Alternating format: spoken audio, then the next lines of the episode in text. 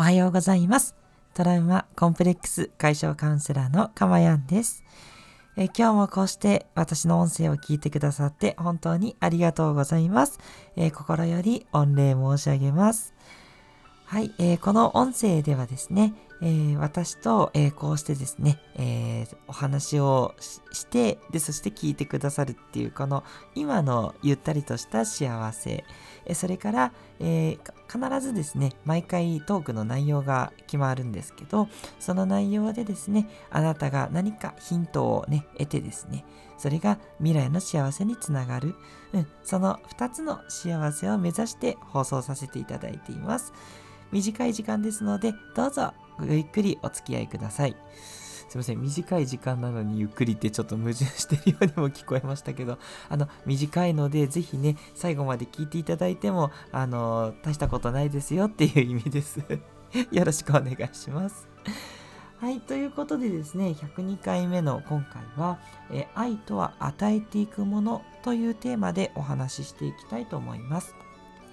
前回ですね、愛とは気づくものっていうことで愛に気づいてでその愛を、自然と受けているんだっていうようなお話をさせていただきました。で今日はその逆で自分から愛を発していく愛を相手に伝えていくっていうことについてねお話をしていきたいと思います。でこの愛を与えていくっていう方向についても基本的にみんなね自然とやってることだと私思うんですね。まあ、例えばですけど、まあ、ちょっと道でね外国人の方が迷っていたらその方に話しかけられてで道をこうなんとか拙い英語で 教えてあげるっていうことがね東京にいたりすると何回かあったりします、まあ、今ちょっとねコロナであんまり外国の方いらっしゃらないんですけどねそういう時にスッて教えるのって別にね自分の得何もないじゃないですかむしろその時間がちょっとでも使われちゃうんで自分にとってマイナスですよねむしろねそこだけ見たら。だけどどうですか？私はその外国の方に道を教えて「 Thank you」とか言いながらスーって去っていくのを見てすっごいね心がほっこりするんですよ。あ自分いいことしたなってねそういうふうに思ったりします。これってもう愛をね与えてるっていうことじゃないかなって思うんですね。でそれだけじゃなくて、まあ、コンビニで買う時とかも私は必ず「ありがとうございます」とかあのいろいろお礼を言うようにしてるんですね気遣っていただいたら「あすいません助かります」って言ったりとかでその言葉一つ一つも相手にこうプラスのねエネルギープラスの愛を与えていることになるんじゃないかなと思っていてこれね皆さんあのできてないなって思う方も多かれ少なかれねやっていることだと思うんですよ。で私それでいいんじゃないかなってすごい思っててでそれをねこう受け取れるかどうか感じるかどうかって昨日のあの愛にね気づくかどうかっていうことになってくるので相手はね気づかないかもしれないです。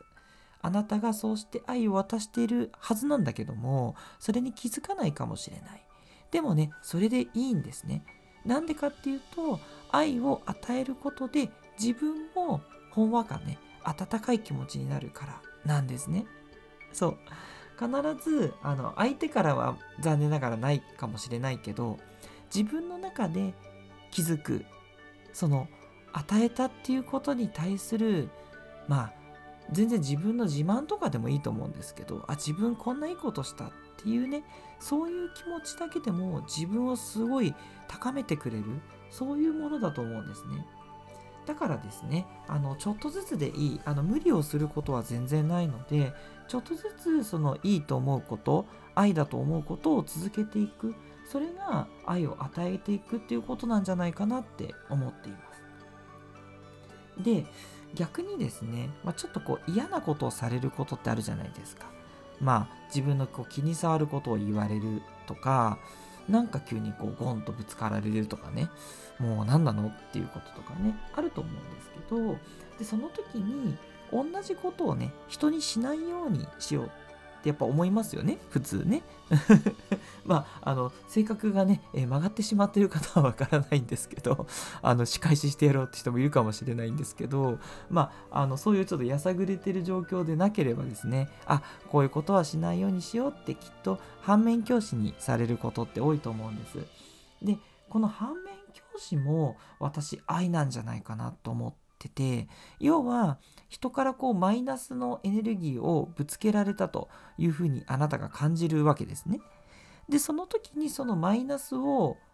またその誰かに投げるではなくってそれがスーって今度は上げないにしようって消えるわけじゃないですか。要はそれの連鎖を止めるわけじゃないですか。っていうことはそのマイナスを投げないっていうことは結局愛を増やしてるってことになるんですよね。まあ、増やすって言ったら増えてないじゃんですけど愛じゃないものを消すっていう行為は結局世の中全体から見て愛じゃないものが減ってるから、まあ、増えてるとも言えるわけですね。まあちょっと哲学的な言い方しちゃいましたけど要はその嫌なことをされた時にそれをしないようにしようって思うだけでもちゃんとあなたは世界に愛を与えてるってことになるよってことを言いたいんですね。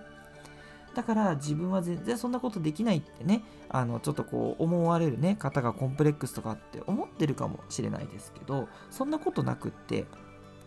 自分がされたことはしないようにしようっていうね、心優しい方がね、あの、私のお客様でもすごく多いです。で、そういう方は、もうそれだけでも世の中に対してね、愛を与えている。要は、新しいね、愛じゃないものをこう生み出さないようにしてるわけで、それがきちんとね世の中に貢献していってるってことになると思うんですね。うん、なのでちょっといいことをするでもいいしちょっとね嫌なことを、えー、された時にそれをしないようにするでも愛を与えていくっていうことだと思うんですね。はい。こうしてその愛っていうものは生まれていくっていうのがあってでそれがだんだんだんだん大きくなってまあ結婚するようなねあの2人っていうそういう恋愛になることもあればなんかもうこうなんだろうなずっと続いていくような友達のような愛があったりとか、まあ、いろんな愛情友情とか、うん、気持ちが出てくると思うんですね。それの最初の出発点がこのちょっといいことをするもう嫌なことはしないようにするなんだろうなって思います。でね、まあ一方でこれ、まあ残念というか現実ですけど、愛があるからこそ憎しみもあるんですね。アンパンマンっていう正義がいるからバイキンマンっていう悪も生まれるし、鬼滅の刃のようにもともとはみんな同じ人だったんだけれどもその何か嫌なことがあった時に鬼になってしまう人もいれば鬼をやっつける、えー、鬼殺隊になるっていう人もいるわけですよね。だからまあ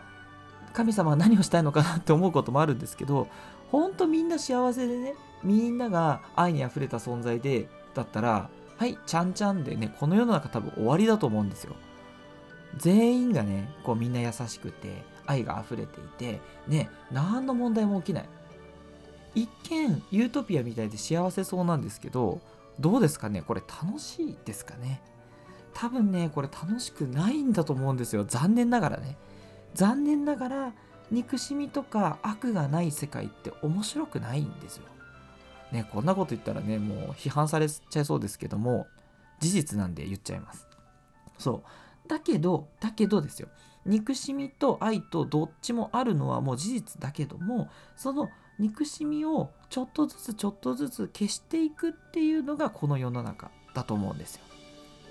で現にあの、まあ、江戸時代があって、えー、明治大正昭和平成令和と日本がこう経てきてで世の中がどんどん進展していくに従ってこう絶対にこう平和の量って増えてきてると思うんですよ。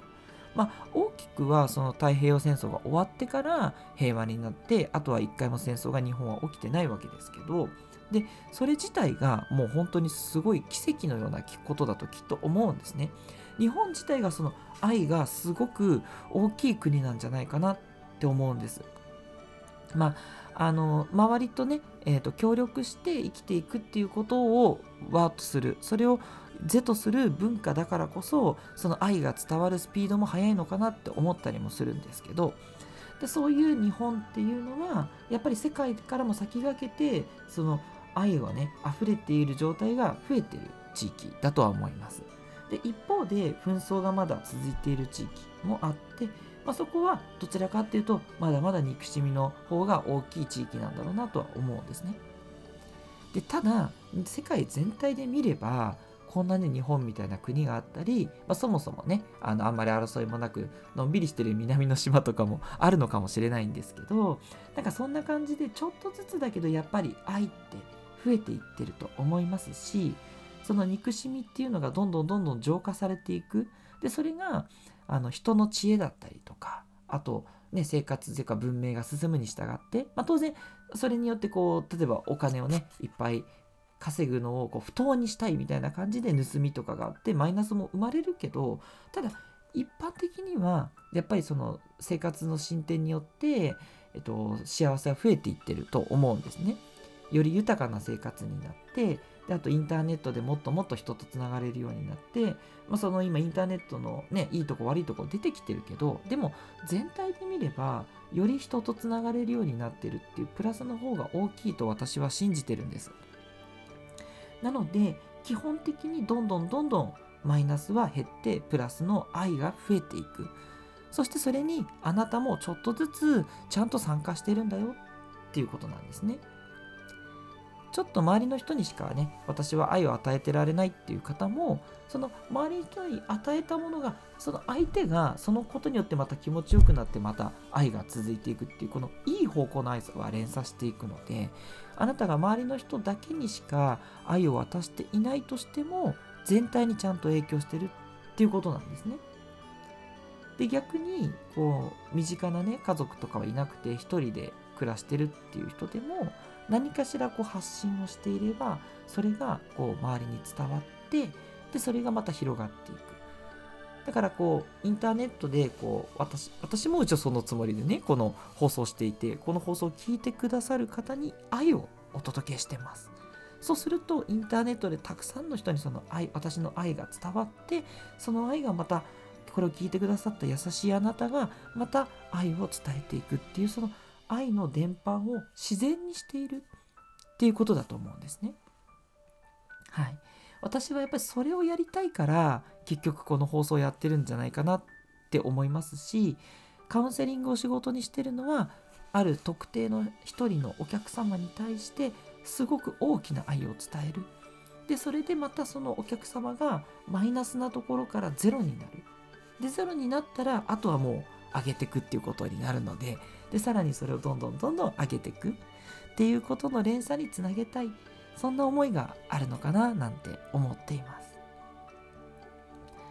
はいということでいかがでしたでしょうか？今日は愛は与えていくものなんですけど皆さん実は自然に与えてるしあとはそこにさらに意識していけばもっともっと愛が増えていくよっていうねそういういやいい話をしたなって すいません自分で言ってもあれなんですけど。なんかいろんな気づきからいろんな話をしてしまいましたがでもなんかいいなってもうこの話をしてること自体がなんかすごく私も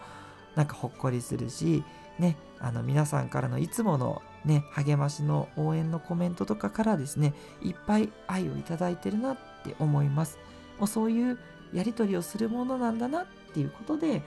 愛に気づき愛を与えていく。この昨日との2回連続の内容ということでございました。いかがでしたでしょうか？今回の音声の内容いいなと思った方は是非ね愛のいいねをいただけると嬉しいです。